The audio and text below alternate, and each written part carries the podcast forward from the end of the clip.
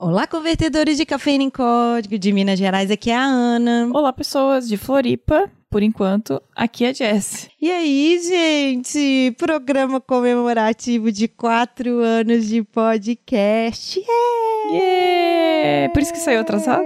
Não, não foi por isso que saiu atrasado, não, gente. A, a princípio, vocês me desculpam. A culpa foi minha mesmo. As datas aí bateram com algumas coisas aqui em casa. E foi um pouquinho complicado, mas estamos aí, vamos gravar. Vocês vão ouvir a gente. E o que, que a gente pensou? A gente fez aqui uma retrospectiva entre eu e a Jess, lembrando de quando a gente simplesmente caiu a ideia no nosso colo de fazer um podcast com mulheres e programação e que até então que a gente conhecia no Brasil não tinha esse tipo de podcast na época. É, isso foi há quatro anos atrás, né? Então. Nossa, quatro anos atrás já passou uma vida. Não, e, e falando em podcast, principalmente feito por mulheres, mudou nossa. Mudou muito. Mudou horrores, assim. É. E nesses quatro anos surgiram muitas coisas boas. Mas aí, assim, a gente lembrando, e de vez em quando a gente revisita esse momento que a gente teve, a gente pensou assim: por que não passa para todo mundo? Como que uma ideia, essa ideia a gente está falando, não é só de podcast, mas como uma ideia a gente colocou no papel e a gente executou isso. É, eu até pensei mesmo,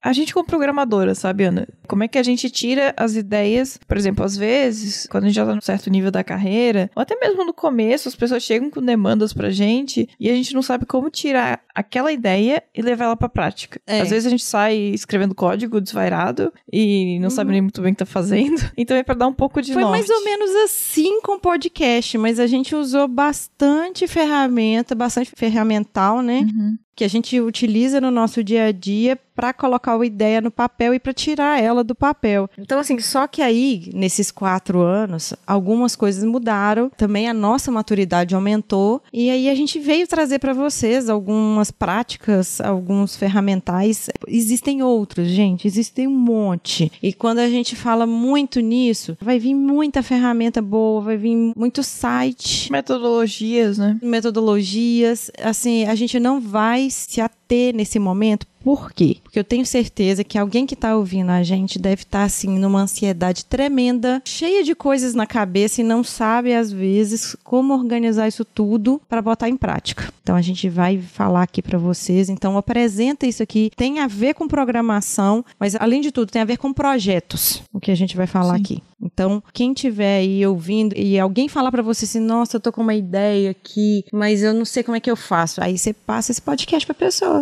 Pronto. Fala assim, olha, toma um presente para você. Fala assim, ó, nunca te dei nada que valesse tanto. Aí depois vocês mandam pra gente um dinheiro que vocês ganharem com Calma, isso. Calma, Ana, não cria tanta expectativa assim.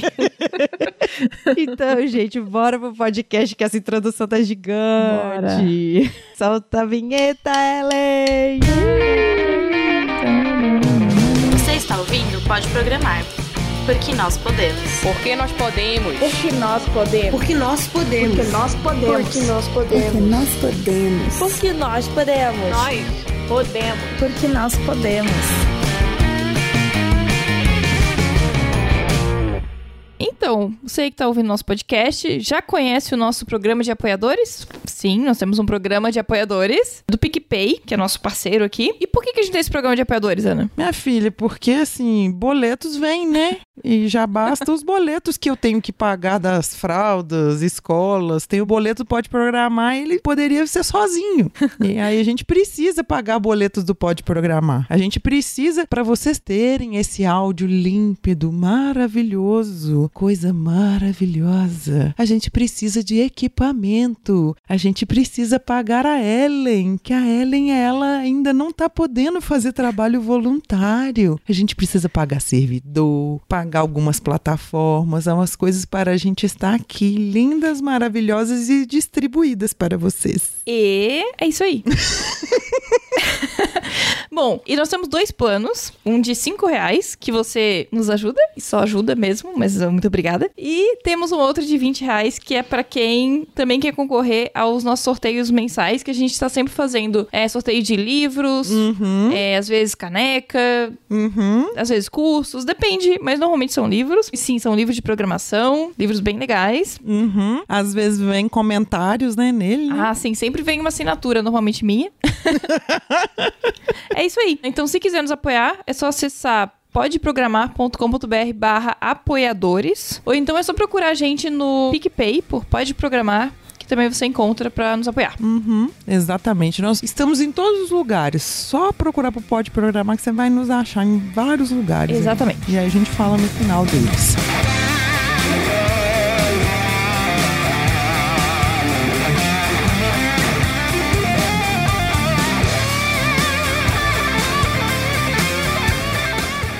Então, pessoas, voltando aqui, como a gente falou, nesse podcast de quatro anos. Muito lindo, maravilhoso, cheio de garbo e elegância. Cara, sabe o que é mais engraçado? Tem gente aí fazendo episódio 300. Nós estamos fazendo 81. A gente tá fazendo 81. e é quase a idade espiritual nossa, né? É, eu tô aí nessa fase, assim, minha idade espiritual, tá, gente? Não é a idade da certidão de nascimento ainda, mas o joelho já tá por ali. Essa quarentena tá sendo uma mudança pra gente, né? Então, explicando os atrasos e até a gente teve problema assim com nossos apoiadores de não conseguir fazer os sorteios no prazo que a gente faz e sempre fez, né?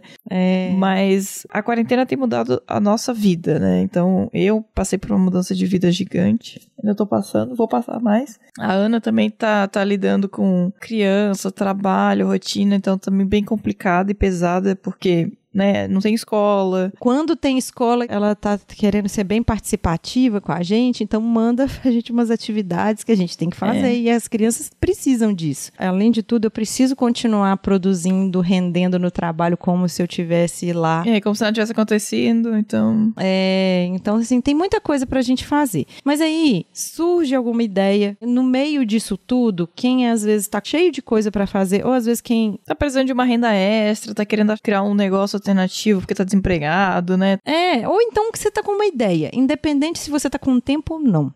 Você tá com uma ideia aí, ou não sabe o que fazer com essa ideia, a gente vai aqui botar ela no papel e vai tentar te ajudar de alguma forma, porque assim, para você executar essa ideia, tem N formas. Nós somos desenvolvedores de software. Sempre a gente vai conseguir te ajudar a tirar um aplicativo, um site, talvez melhorar uma metodologia de, de desenvolvimento, alguma coisa de projeto. A gente vai ajudar porque a gente está nessa pegada, além de sermos programadores, a, a Jess vem da gestão, né? É, eu sou formada em gestão de TI. E eu estou indo para essa área, parte de gestão, liderança técnica e tudo mais. Então, a gente tem esse know-how. É, a gente tem um perfil mais híbrido, né? A gente não é só técnico. Então, a gente pode ajudar em muita coisa. Então, a gente está pegando agora tudo que a gente sabe, algumas coisas, algumas ferramentas, algumas metodologias que a gente sabe, algumas coisas precisam ter qualificação para isso. O que, que eu quero dizer? Hoje existe certificação para determinadas coisas. Então, assim, como a gente não tem certificação, é, a gente não quis abordar alguns temas, mas a gente vai explanar alguns outros aqui que de forma alguma vai atrapalhar você botar sua mente criativa para trabalhar. Mas vamos parar de enrolação, vamos pra parte prática. Então, primeira coisa que eu acho que é é uma ferramenta, né? É importante é o brainstorm. Ou toró de miolo, É. chuva de ideia. Ou seja, é aquele momento em que você vai jogar ideias. Você vai jogar a ideia sem julgar a ideia. É, sem julgar o que você tá pensando, né? Então você sai jogando ideia num papel, pode ser no computador, Num quadro. num quadro. Eu gosto de escrever. Eu acho importante o processo. O processo de você pegar um lápis ou caneta e escrever num papel. Eu também gosto É, desse. eu gosto desse processo. Mas eu sou velha, né? Então, não sei, talvez as novas gerações não gostem. O ato de você empregar aquela energia escrevendo é completamente diferente de você digitando. É, eu também acho. E assim, é um processo que pode ser feito individual ou em grupo. Uhum. Então eu lembro que quando a gente começou o podcast, um processo que a gente fez, né, Ana, foi de pensar nos temas que a gente queria pro primeiro ano do podcast. Depois as coisas foram mudando, tá? Mas a gente tinha uma lista de temas. A gente tinha 10 episódios prontos, assim, com temas. É, e tinha uma lógica, sabe? No primeiro momento que a gente fez foi jogar temas. Jogar. Fomos jogando os temas. Depois a gente pensou e foi vendo, tá, isso aqui faz sentido? Não, talvez não. Ah, beleza, isso aqui fica, isso aqui sai fora. Então, esse primeiro momento de jogar essas ideias, ele é muito importante pra gente exercitar até a criatividade. Porque às vezes existe um romantismo em cima da criatividade. Né? Que vai vir uma inspiração divina e que vai sair tudo pronto. Não é assim. Você vai ter ideias, você vai desenvolver, você vai fazer. Talvez você depois vai perceber que, depois de um tempo, que aquela ideia era muito boa na época, mas talvez já não seja mais. Uhum. E aí vale revisitar e, e repensar e jogar ideias novas e fazer esse brainstorm de novo, sabe? Acho que eu e a Ana, a gente faz muito esse trabalho de brainstorm várias vezes, né, Ana? Em vários Fazemos. momentos do podcast a gente foi fazendo isso. Ou seja, quando veio a ideia de ter um programa de apoiadores, brainstorm. Ah, vamos fazer o site, né? Vamos jogando Uhum. ideias. Quando foi escolher a marca, né? Sim, O Thiago Miro, que é o nosso produtor, ele chamou a gente porque a gente não conseguia botar a ideia no papel. Aí ele veio e chamou a gente, chamou uma pessoa que foi que criou a nossa marca para ouvir a gente, porque assim, eu e a Jess a gente tinha ideias parecidas e ao mesmo tempo algumas coisas diferentes. Porém, uma coisa muito importante que a gente tem entre a gente é a segurança psicológica. A gente monta um ambiente entre eu e ela. Hoje a gente já sabe o que, que uma vai zoar a outra de alguma coisa e a gente fala às vezes na brincadeira, mas quando a gente tem que fazer o nosso brainstorm, a gente não julga. A gente sai colocando ideias. E aí a gente depois para para pensar, porque a gente também, com esses quatro anos, que é um item que a gente acabou não colocando na nossa pauta, a gente acabou fazendo uma persona, na verdade não só uma, mas algumas personas. O que, que seria um estudo de persona? Você vai criar uma pessoa. Às vezes essa pessoa você coloca um nome nela, você dá idade, você coloca o gênero, quais são as características do momento daquela pessoa. Então a gente sabe muito bem quais são as características que nos move a fazer o podcast. É que quando a gente entra em persona, a gente já tá indo um pouco mais pra design thinking, né, Ana? Não, só pra dar um contexto pro pessoal, tá? Mas, assim, então a gente tem o brainstorm, ele quer esse momento de jogar ideias e, né, aquele momento louco ali mesmo, Isso. joga ideia, é isso aí. E aí depois a gente vai pro design thinking, que quando tu fala design thinking, as pessoas pensam numa coisa muito complicada, muito complexa. É mais simples do que parece, tá? É um conjunto de ideias. É, e é um conjunto de ferramentas que você pode usar. Às vezes você aplica um, você aplica dois, você aplica todos também. Isso aí depende. Sim, uma das ferramentas do design thinking, né, das ideias, é construção da persona. Então, qual que é a ideia da construção da persona? A construção da persona, acho que ela não vale para todas as ideias, mas ela é muito útil para a maioria delas. Então, por exemplo, vamos pensar no contexto aqui do podcast, né, que eu acho que é o mais simples pra gente dar exemplo para esse contexto. No começo, quando a gente começou a fazer o podcast, eu acho que a gente não tinha essa persona. A gente não parou para pensar na persona. Mas a persona era a gente. Era o que a gente queria que a gente fizesse pra gente. É. E aí a gente foi tendo os feedbacks e tudo mais, e aí a gente foi conversando. Mas a gente tem um episódio, olha só, o bom da gente já ter 80, apesar da Jess ter falado que tem gente que já tem 300 e a gente tem 80, mas a gente tem alguns episódios muito importantes. A gente tem um episódio de UX, e nesse episódio de UX a gente fala um pouco de estudo de persona, no caso para acessibilidade. Mas isso vale para algumas ideias, não vale só para acessibilidade. No caso, se a gente fizer um aplicativo, se você tá com uma ideia aí, ah, vou fazer um aplicativo. Esse aplicativo com esse estudo de persona, quem vai estar usando, se é uma pessoa que já tem já um- uma habilidade maior, se é uma pessoa que tem habilidade menor. Eu vou dar um exemplo para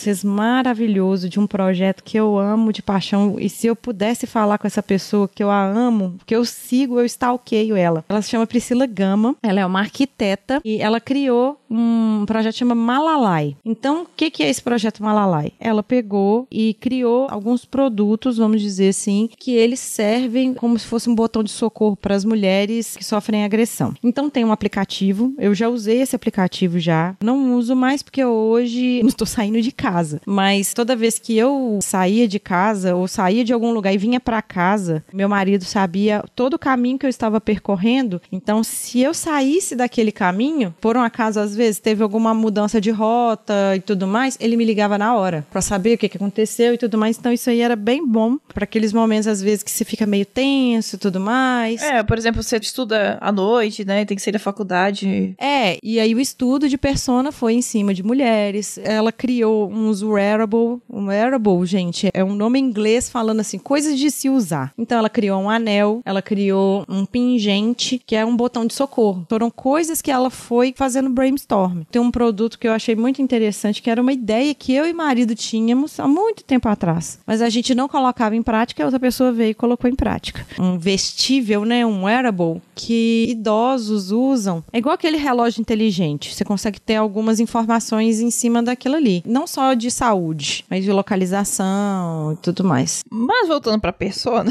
Vamos! Então, assim, normalmente a persona você dá um nome pra ela. Você cria uma pessoa mesmo. Então, por exemplo, pensando nos nossos ouvintes, né? Então eu posso pensar na Mariana, que tem 23 anos, que se formou em arquitetura e que agora está buscando uma recolocação no mercado e está começando a estudar programação, está pensando em fazer uma nova faculdade e ela mora em São Paulo e ela tem um cachorrinho chamado Bidu e a cor favorita dela é vermelho e a rede social favorita dela é Instagram. Então eu criei uma pessoa, né? Eu dei nome, eu digo onde ela mora, eu falo qual é a profissão dela, eu consigo pensar quem é essa pessoa. Então isso é uma persona. Eu acredito que a gente tem alguma Mariana que nos ouve, talvez com outro nome, mas que faz muito sentido hoje. Não é à toa que os últimos episódios que a gente lançou foi muito pensando na Mariana. Foi nessa Mariana que a gente pensou, desde a quarentena, desde o episódio com as meninas do Peixe Babel, que a gente mudou a nossa direção dos nossos episódios, né? Sim. Então a ideia começou a focar mais nas pessoas que estão fazendo mudança de carreira, ou então, tipo, começando faculdade. São pessoas que estão precisando dessa ajuda, né? Mas você pode pensar, se você está fazendo um aplicativo, quem que é o público que você acha que vai usar? Então, personifica essa pessoa,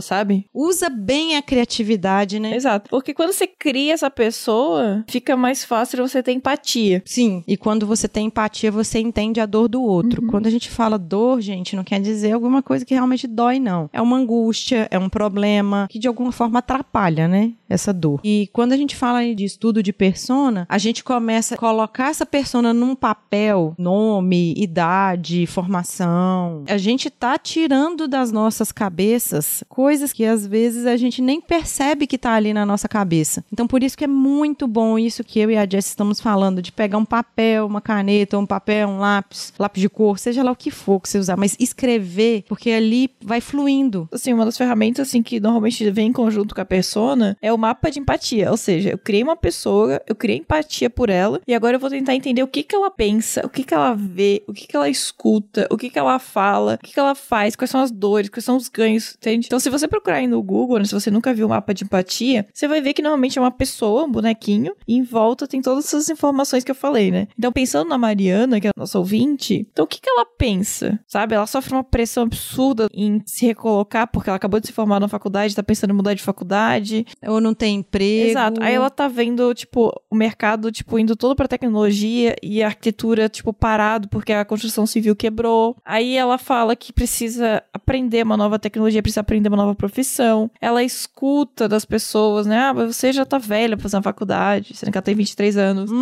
Então, as dores dela são o que que eu escolho, como é que eu aprendo, o que que eu aprendo, eu não sei o que aprender. Fica muito perdido, né? É, então tenta colocar isso dentro do problema que você tem. Isso vale até para, por exemplo, você vai fazer um aplicativo, você vai fazer algo novo para um sistema que você já trabalha na sua empresa. Então, isso são coisas que pode ser feito rápido, não é uma coisa que demanda tanto tempo assim. Sabe, tipo, montar um processo. Ai, eu tô vendo ali que tá moroso. A pessoa bateu um bolo. Ai, tá moroso, ela bateu um bolo, ela tem que colocar um ingrediente aqui, ela tem que colocar outro ingrediente ali. Será que não dá pra criar um maquinário pra fazer isso? É só colocar tudo na ordem? Ou então, igual tem mistura pronta pra bolo. Eu mudei o processo daquilo ali. Então, será que não tem como mudar? Será que não tem como eu pesquisar? Tinha uma rede de produtos pra cabelos crespos, cacheados, que a pessoa, ela tem o cabelo cacheado e ela via que os produtos pro cabelo não era o que o o trivial, o cabelo dela não aceitava. E ela queria assumir os cachos dela, queria assumir o cabelo crespo dela. Então ela foi pesquisar, então ela deve ter procurado alguém que entende muito mais específico no caso de química, de produtos e tudo mais, mas ela colocou as ideias no papel de tudo que ela queria, o passo a passo que ela ia seguir. E ela usou ela provavelmente como persona. É, nesse caso, pode ser que a tua ideia seja que você seja a mesma persona, né? Então também não tá errado. Sim. Ou então você tá vendo alguém que que esteja fazendo alguma coisa, por exemplo, não sei se vocês veem, mas eu vejo uns vídeos de uns orientais que eles pegam bambu, que eles pegam tudo e ficam construindo ali. E depois você para pra pensar assim, nossa, gente, eles estão ali com a machadinha, sendo que tem uma máquina para fazer isso, tem uma máquina para fazer aquilo e tal, ah, e que vai fazer aquilo tudo. Como que eu posso ajudar no processo? Se você às vezes vê isso acontecendo, eu tô falando aqui a nível de YouTube, mas às vezes você vê esse processo acontecendo aí do seu lado, com a sua mãe, seu irmão, alguma coisa que faz ele corriqueiro e você pensa assim, eu posso ajudar nesse processo, em vez de ser no produto? Ana, eu acho que a gente pode até pensar também no caso da programação, né? Muitas vezes a gente fica fazendo trabalho repetitivo, repetitivo, e a gente consegue automatizar esse processo. Muitas vezes o nosso trabalho é automatizar o processo de outras pessoas. Isso é a parte que é um pouquinho triste, que a gente não pode ficar se prendendo nisso, não. A gente automatiza muita coisa. A gente automatiza muita decisão. As pessoas jogam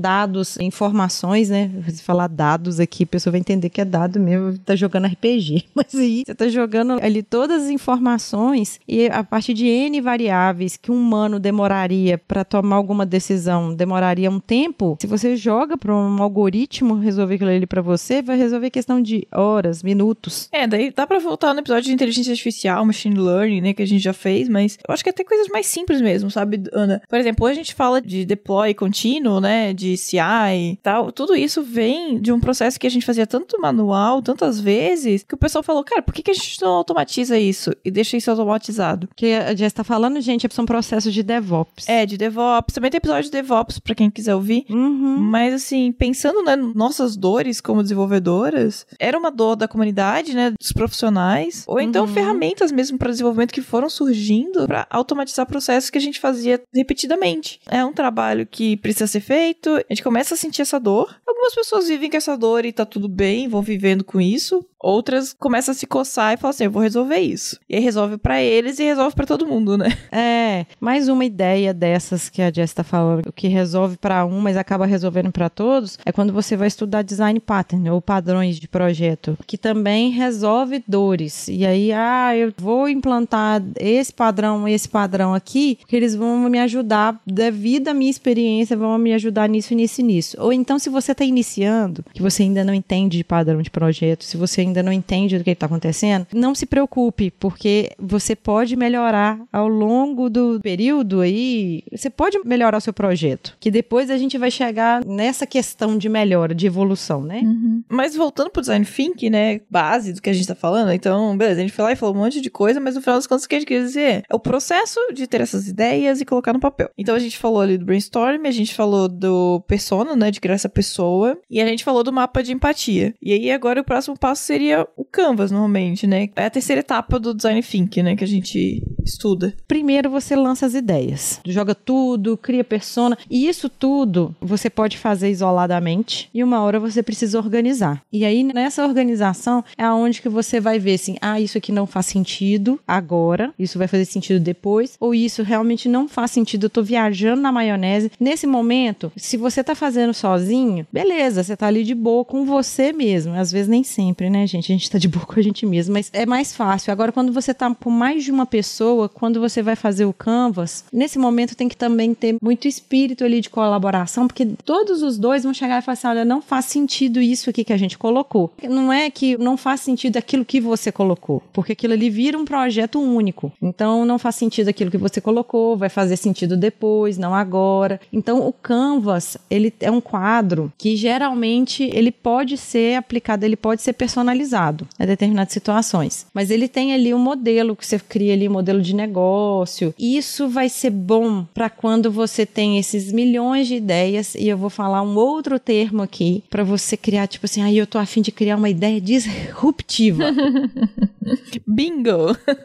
Quem não conhece essa palavra ainda, quando a gente fala de ideias disruptivas, é tipo assim, aquela ideia inovadora. O Uber foi uma ideia disruptiva. As fintechs também, a primeira fintech veio com uma ideia disruptiva. Blockchain também é uma ideia disruptiva. Então, assim, não se preocupe se a sua ideia não é aquela ideia assim, nossa, que coisa diferente, achei aqui a galinha dos ovos de ouro que vai fazer tudo. Mas se for para melhorar alguma coisa que já existe, tá ótimo também. Até mesmo, Ana, porque às vezes uma ideia ela pode ser disruptiva, porém ela tá no momento errado.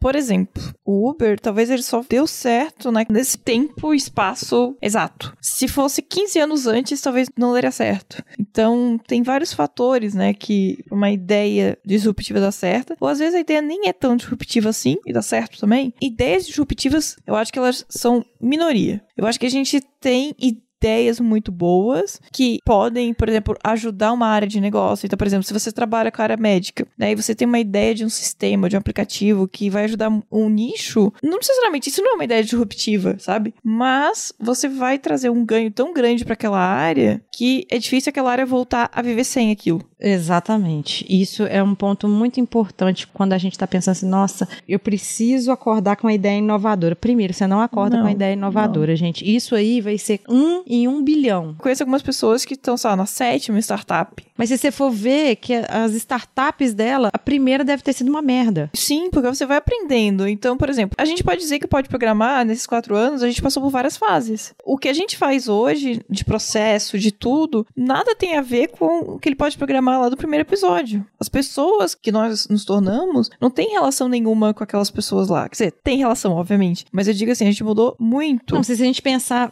no ponto, né, pontual, a Ana e a Jess de hoje são totalmente diferentes da Ana e da Jess daquele período, mas a gente precisou passar por todo esse processo. Por exemplo, a gente já foi chamado algumas vezes para a gente ensinar como é que faz podcast, ou como que a gente fez, ou como é que a gente faz o nosso processo. Cada podcast faz de um jeito e a gente tem o nosso. O nosso não é melhor que o dos outros. Mas assim, o que eu quero dizer com isso? Se você tem uma ideia e você quer botar no papel, e como eu falei, essa ideia vai pra qualquer coisa, desde de vender bolo até criar um sistema, tá? Essas ideias, elas têm que ser amadurecidas, elas têm que ser testadas. Porque assim, se você não colocar na prática, se você não tenta. Então, assim, essas ferramentas que a gente está dando são ferramentas para melhorar a ideia, para que você diminua a taxa de erro. Então, beleza, eu vou tentar pensar e planejar um pouco antes para que eu não erre tanto. Então, por exemplo, você vai abrir um negócio. Sei lá, você vai vender cachorro quente, tá? E aí você vai vender cachorro quente na esquina do cemitério onde não passa ninguém, tá? É uma ideia, sabe? O que eu quero dizer é, se você não planeja onde você vai instalar a sua barraquinha de cachorro quente, você não pensa no tempo, né, no momento que aquilo vai ser feito, como é que aquilo vai dar certo? A, a taxa de dar certo vai diminuindo. Essa ideia, você falou no caso de um cemitério, que é um lugar que tem pouca movimentação. É, depende do cemitério, né?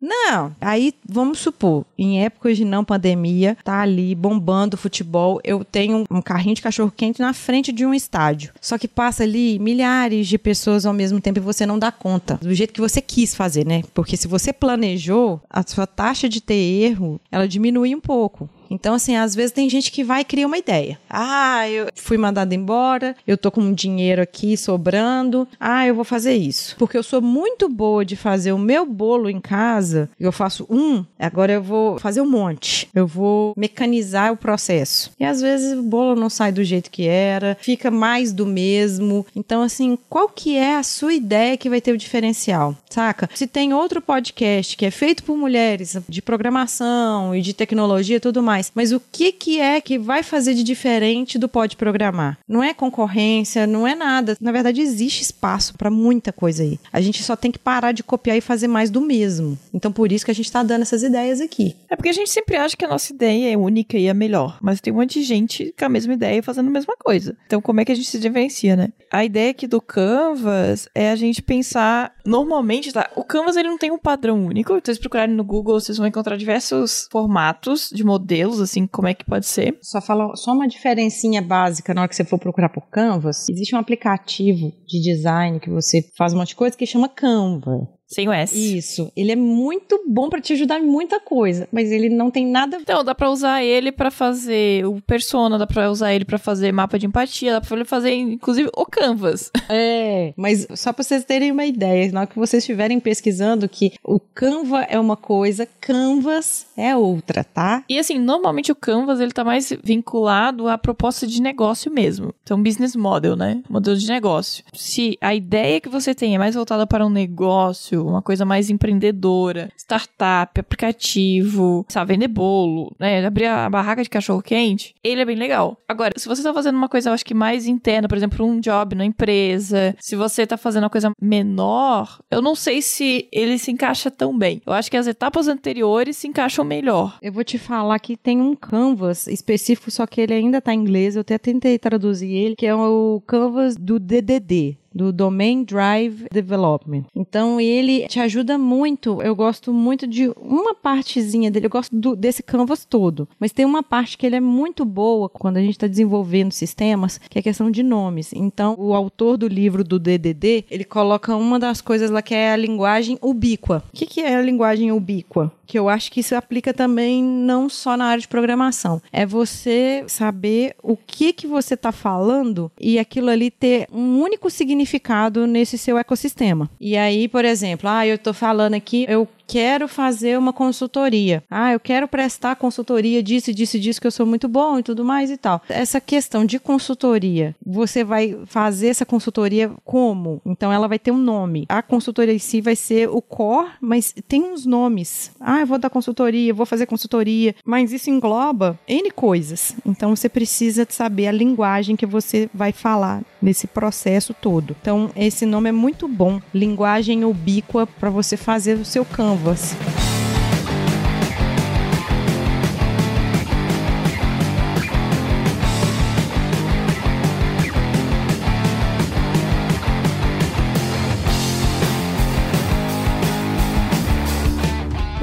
Próximo ponto aqui, eu acho que, né, o Canvas aí você tem que escolher o modelo que faz sentido e que pode te ajudar. Dele, a partir do Canvas, acho que você consegue, de uma forma reduzida, chegar no modelo de negócios. E aí, o modelo de negócio é uma coisa um pouco mais formal, né? Muito formal. Ele é chato de fazer, gente. Mas quando você termina o seu modelo de negócio, você olha pra cara dele e fala assim: hum, será que esse negócio vai vingar? Essa ideia que eu tive? E aí, nesse momento aqui, você não precisou de gastar, às vezes, nenhum centavo para você saber que a sua ideia não vai vingar nesse momento.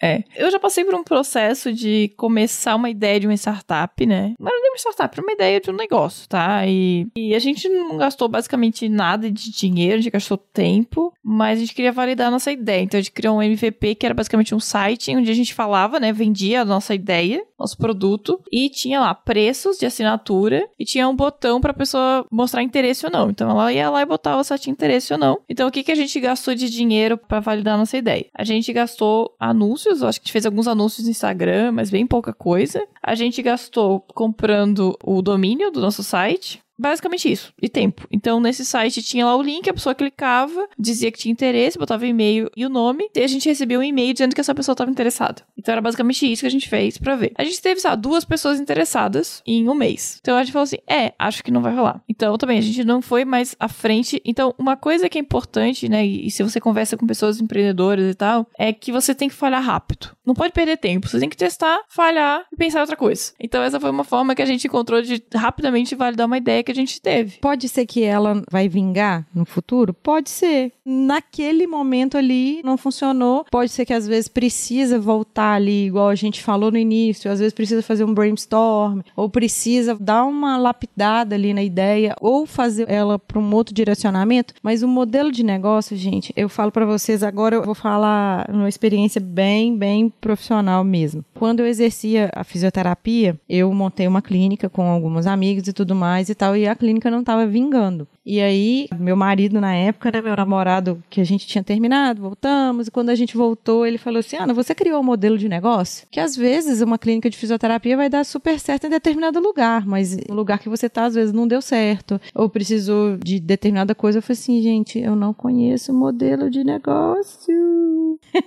aí a gente colocou aqui umas referências, mas tem modelo de negócio lá no Sebrae. Uhum. Vocês procuram no site do Sebrae que eles também ensinam como é que faz o modelo de negócio. E o Sebrae, eu tenho um amorzinho pelo Sebrae, porque ele apoia a micro pequena empresa, mas ele apoia também você não fazer nenhuma cagada. Uhum. Então, isso aí que é muito bacana. Então, o modelo de negócio é ali quando você está ali na pontinha para fazer alguma coisa, tomar alguma decisão e essa decisão ela vai criando, vai ficando muito mais concreta. Eu vou tentar aqui deixar um pouco mais claro, né? Porque a gente falou do modelo do negócio, mas a gente não explicou exatamente qual é a ideia do modelo do negócio. Mas a ideia dele é que a gente consiga escrever no papel qual que é a nossa lógica de criação do que a gente vai vender. Então, por exemplo, cachorro quente lá que a gente falou, né? Como é que a gente vai criar os cachorro quentes, produzir os cachorro quentes? Como é que a gente vai entregar isso pro nosso cliente? Como é que a gente vai fazer dinheiro com isso? Então, qual que é o custo de produção? Então, quanto custa a salsicha? Quanto custa o pão? Quanto custa o milho? Quanto que vai custar a energia elétrica? Quanto vai custar o aluguel da barraquinha? Ou do ponto, né? Do local físico que eu vou ficar? Se vai ser um negócio digital, quanto que vai custar para eu hospedar isso? Que é o custo mensal? Se eu precisar crescer, como é que eu posso escolher uma tecnologia, né? Que vai crescer de acordo com o que eu preciso? Como é que eu, pre... como é que eu pretendo ganhar dinheiro com esse negócio? Então, às vezes, ah, eu quero fazer assinatura mensal. Meu serviço vai ser a pessoa vai fazer assinatura mensal e todo mês ela vai receber bolo sem glúten em sua casa. Ideia louca aqui que eu tive agora.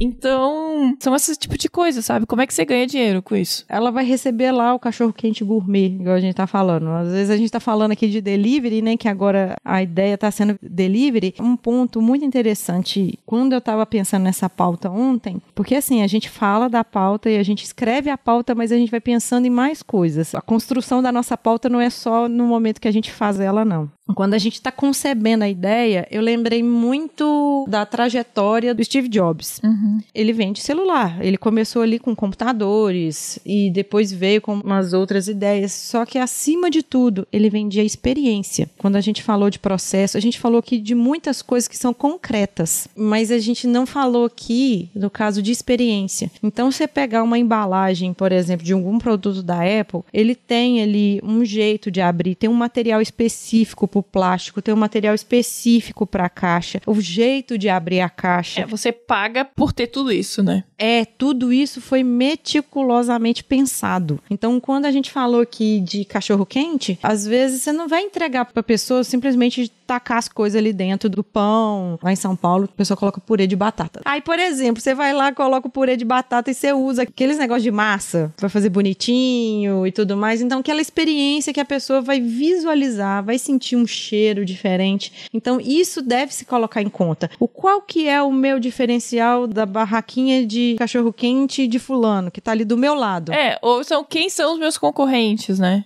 Então, tudo isso você tem que levar em consideração. Eu achei interessante quando eu tava vendo sobre o iFood, né? Foi perguntado pra pessoa lá que idealizou o iFood qual que era a maior concorrência dele. Ele não falou que não foi nem XYZ, falou que foi o próprio fogão. Aham, é. Esse é a maior concorrência deles. Porque para fazer comida, você vai fazer comida de qualquer jeito. Mas qual que é a experiência? Por exemplo, quando a Jess estava aqui em casa, que você foi comer, que você falou assim, nossa, a lista tá gigante aqui no iFood e tudo mais e tal. E aí a Jess acabou pedindo lá um hambúrguer gourmet, um hambúrguer artesanal, né? E aí ele vem embalado num papel específico, ele vem com a embalagem de um jeito e tudo mais. Então isso tudo é experiência. Então o que você for criar, o que você for tirar do seu papel, quando você pensar na persona, pensa muito na experiência que essa persona vai ter. Às vezes, a experiência que você quer dar pro seu cliente é ele vai pagar o mais barato possível. Também. E aí, eu tenho comparação, né? Eu tenho dois mercados que eu frequento. E um deles é o mercado, tipo, de atacado. Então, você compra grande quantidade e você paga barato por isso. E eles até escrevem assim, ah, guarde seu próprio carrinho pra, tipo, a gente poder não precisar contratar todo funcionário e manter o preço baixo, esse tipo de coisa. Já tem um outro mercado que eu vou, que é o mercado, quem conhece Pão de Açúcar em né, São Paulo e tal, é nesse nível, assim, acho que até mais. E ele é muito, muito bom. Então, tipo, você vai ter uma experiência de, tipo, vem a pessoa no carro e pega teu carrinho, que você acabou de guardar as compras. Ele aparece magicamente e leva seu carrinho, sabe? Então você tem toda a experiência. Você passa no caixa, a pessoa sorri para você, todo simpático. Você precisa de qualquer coisa, vem alguém e fala, não, eu vou lá buscar para você. Você quer o queijo assim? Ou então te leva em determinado lugar, te mostra, olha, aqui tem essas opções, aí tipo tem um, algum sommelier de alguma tem, coisa. Tem, Você vai comprar vinho, tem duas pessoas lá só pra vender vinho pra você. Tem toda essa experiência que eles te vendem. E obviamente é tudo mais caro lá. Então, o mesmo produto que eu compro no outro atacado lá, às vezes é 20, 30% mais caro, né? Então você escolhe por isso. Uhum. Quando você faz esse plano de negócio, você tem que pensar nisso também. Então, tipo, ah, eu quero vender bolo sem glúten para pessoas que são celíacas, mas que têm mais dinheiro e eu vou vender mais caro para elas e aí eu vou aumentar a experiência dela, sabe? Vai melhorar a qualidade de produto, vai pegar produto selecionado e tudo mais. Ou às vezes você está querendo mesmo, no seu plano de negócio ali, você colocou que você quer deixar mais acessível para as pessoas produtos sem glúten. Então, às vezes, você vai tentar baratear ao máximo. É isso que você tem que ver, o que, que você quer fazer, e pelo menos você vai ter um direcionamento. O modelo de negócio ele vai te dar todo um direcionamento e você vai planejar ali passo a passo, meses à frente, como que vai ser a evolução do seu produto. Do seu produto, da sua metodologia,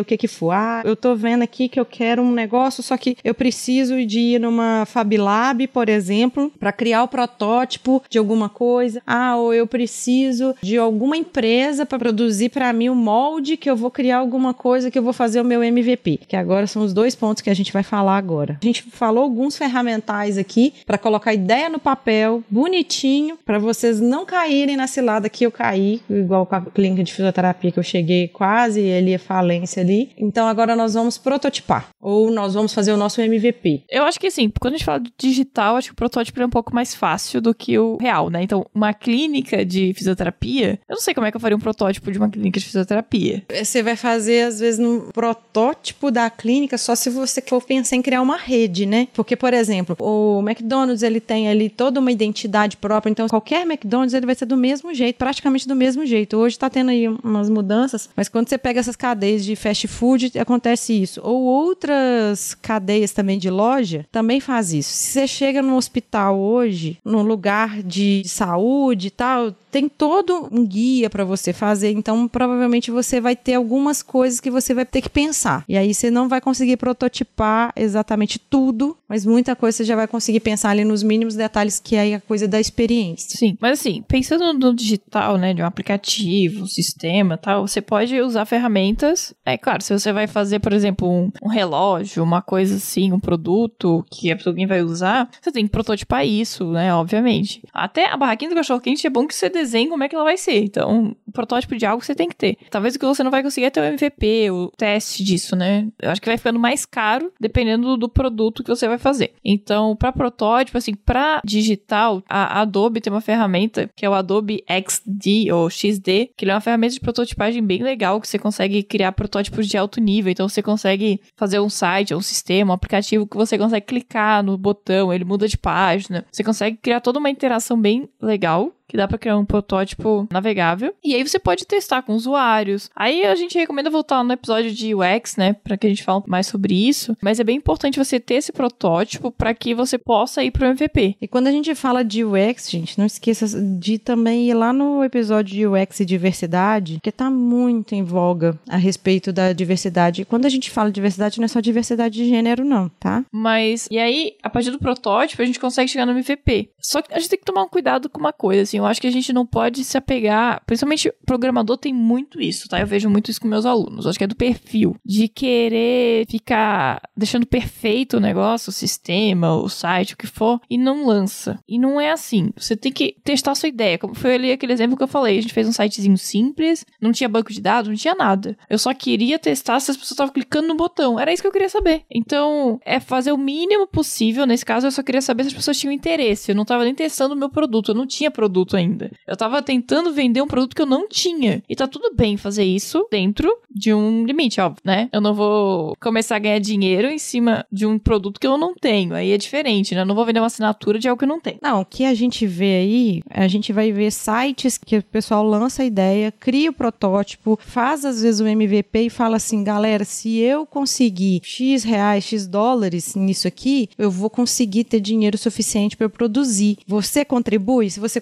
contribuir com X, Y, Z, você vai ganhar isso, isso, isso, aquilo. Tem sites para essa situação. Existem rodadas com investidores anjo. E aí esses investidores anjo são pessoas que eles têm ali um tino igual a Jess falou no início, que a pessoa está na sétima startup dela. Tem investidores anjo que eles veem assim, essa ideia que ela vai vingar. Existe uma profissão dentro da área de tecnologia que é o futurólogo. Não é futurólogo de previsões. É, não deixa de ser, né? É, mas são previsões baseadas em como que tá o mercado de tecnologia, de produtos e tudo mais. A Gartner ela todo ano ela lança alguma coisa, vendo o que está acontecendo, o movimento que está acontecendo, ela lança quais são as tecnologias, as tendências para o futuro. Ela lançou já vários anos seguidos falando sobre IoT, que é a internet das coisas. Você precisa estar tá muito bem alinhado a maioria dessas coisas que a gente falou aqui até agora nesse momento, para você chegar e apresentar para alguém, falar assim, olha, compra minha ideia. A ideia é muito legal. Tem gente que faz isso, tem gente que não rouba a sua ideia, tem gente que vai lá e compra como sociedade a sua ideia. É porque assim, tem gente que, cara, eu não tenho ideia, mas se as pessoas não têm ideia e eu vejo que é bacana, elas investem dinheiro como elas investiriam na bolsa em uma empresa, ou elas investiam em imóveis, elas investem naquilo como negócio. Isso é um investimento de alto risco, assim como outros investimentos de alto risco. Mas, por exemplo, por que uma pessoa investiria, tipo, como anjo? Normalmente um cara que investe como anjo, ele tem alto risco de fracasso, porém, se der certo,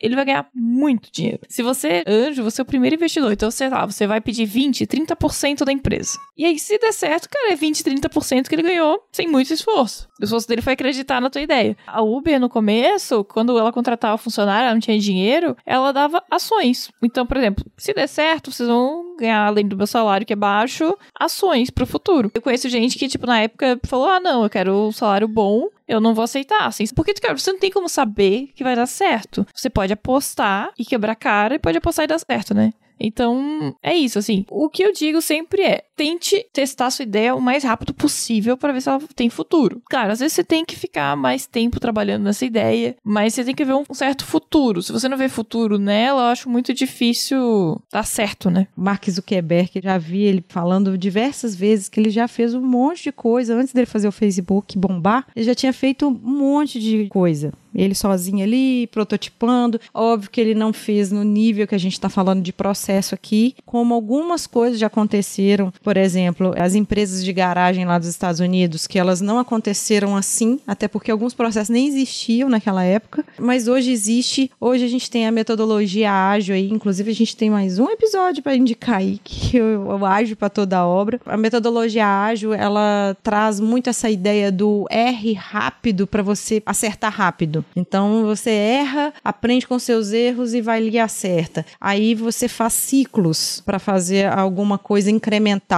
Então são as sprints. Então você vai ali, aí você vê a próxima sprint, o que que eu fiz que não ficou legal na sprint anterior que eu posso melhorar nessa para você conseguir até fazer uma MVP de qualidade. Então são várias ferramentas, como eu disse nesse início de episódio, são coisas demais, gente. Você vai poder escolher o que que vai ser legal para você usar no seu projeto projeto. A gente só tá dando aqui o cardápio. Você que vai escolher. Eu vou deixar aqui de dica dois livros que a gente já tá chegando aqui no final. Um deles é a Bíblia do Design Thinking, tá? Que é o livro do Tim Brown, que é Design Thinking, uma metodologia poderosa para decretar o fim das velhas ideias esses títulos para vender, tá? Mas o livro é interessante, assim, ele é a Bíblia do Design Thinking, então eu acho que é bem interessante ler. O outro é o livro Sprint, que é sobre o método Google de testar ideias, eles testam ideias em uma semana. Então também não sei se é válido para todo mundo, acho que tem que ler com o pé atrás. Assim como o que a gente falou até agora, acho que não existe fórmula, tá? Existem ferramentas para tentar com que você erre menos. Esses dois livros vão te dar ideia de como as pessoas já fizeram, como deu errado e o que que deu certo.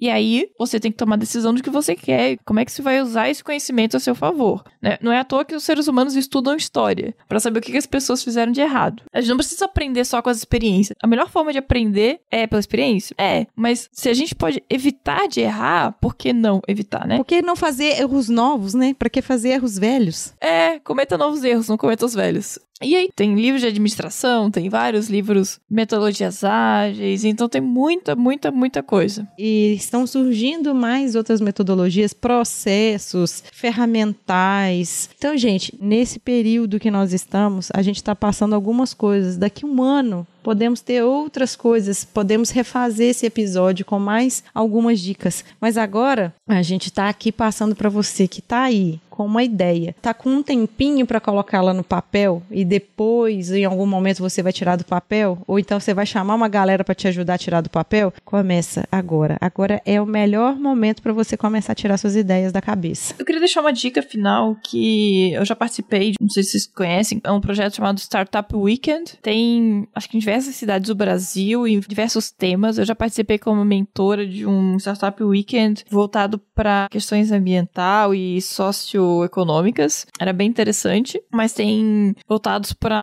projetos só desenvolvidos por mulheres, tem projetos voltados para meio ambiente, projetos voltados para educação, tem livre, tema livre, eu acho que a maioria deles são tema livre. Então você vai lá com uma ideia e você tem um final de semana para implementar tudo isso que a gente falou aqui, tendo mentoria de pessoas com experiência na área, ou seja, experiência em negócio, experiência em tecnologia, experiência em marketing. Que te ajuda a lapidar, porque eu participei do hackathon da NASA. E foi bem isso aí que você está falando. Com as minhas experiências aí de liderança de projeto e tudo mais, isso ajudou muito eu conseguir direcionar a equipe toda para fazer alguma coisa. E eu também fazer, né? Claro, né, gente? Mas assim, o interessante do Startup Weekend é que é muito voltado para ideia, negócio. Então você não vai implementar nada assim. Só que, por exemplo, você começa, acho que sexta à noite e entrega, apresenta no domingo, comecinho da noite. No domingo de manhã, eu acho, você tem que sair pra rua para falar com pessoas, para saber se a tua ideia é viável. E ali é o momento que muita gente, mas muita gente que acha que a ideia é perfeita, volta, tipo, cara, ninguém quer minha ideia. Nossa. Ninguém tá interessado nisso. É mais ou menos o que você fez. Você queria É. validar sua ideia lá com o site lá. Foi mais ou menos Foi isso, foi isso. Só que lá a gente faz as pessoas irem pra rua e conversar com as pessoas. Será que alguém de fato se interessa com aquilo? E assim, não são eventos tão caros, tá? Às vezes tem, sei lá, de graça pra estudante. Pesquisa nas redes sociais, fica de olho quando é que vai acontecer. Não sei se tá acontecendo agora porque talvez seja só remoto, então não sei como é que tá, mas é bem interessante, tá? Acho que vale a pena ir pra testar. E uma coisa que a gente fala direto no Startup Weekend é: não se apaixone pela ideia. Nunca se apaixone pela ideia. Não. Isso eu acho que é mais importante. Porque depois você descobrir que ela não tá assim, legal, depois você vai ficar muito frustrado. E você fica frustrado e você perde. E a ideia é você não ficar frustrado e sempre buscar uma ideia. É sempre o fracasso um dia vai te levar ao sucesso. E quando a gente tá falando aqui de ideias botar no papel, gente, crie um ambiente seguro psicológico para você. Cria, cria esse ambiente, cria essa segurança de você poder se expressar, se for sozinha, se for com alguém, ou se for com alguém conhecido ou alguém que você não conhece. Tenta buscar isso, porque quando você tira as ideias do papel, quando você tá ali plenamente criativo, é aí que as ideias desembolam, desenrolam, mesmo que ela não dê certo, mas você vai conseguir botar ela para frente. E eu acho que você tem que pensar em chegar até o final, chegar do outro lado.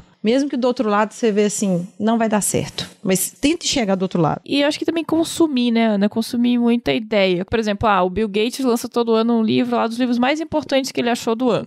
Vai, vai ler esses livros que ele tá recomendando. Às vezes, dali vai surgir ideias. Você precisa consumir para produzir. Ninguém produz nada do zero. Acho que não existe isso. Você sempre precisa de repertório. E repertório vai vir a partir da leitura, vai vir a partir da consumo de filme. A gente fala muito de ter hobby, a gente fala muito dessa exploração do mundo, não ficar só focado ali, sentado na frente do computador. Não, vai respirar outros ares. Eu sei que tá difícil nesse momento, às vezes, fazer muita coisa, mas tenta conversar com alguém. Aproveita esse momento e vai fazer alguma coisa criativa diferente. Então, com isso, a gente finaliza. Se vocês quiserem encontrar a gente nas redes sociais, é só procurar por Pode Programar com D mudo do Pod. Você vai achar a gente em tudo quanto é lugar. E o nosso site é podeprogramar.com.br também. Isso, e precisando lá, se você puder lá nos apoiar, se você gostou desse tostãozinho nosso aí de sabedoria, apoia a gente lá pra gente continuar aí, que a gente tem os nossos custos, né? E é uma das formas que nos nossos brainstorms aí que a gente encontrou de continuar com o nosso podcast, que é um produto. Então ajuda a gente. E se não puder ajudar também, a gente fica muito agradecida se você compartilhar esse e outros episódios com outras pessoas, tá bom? Isso aí. Um beijão pra vocês e Até. tchau.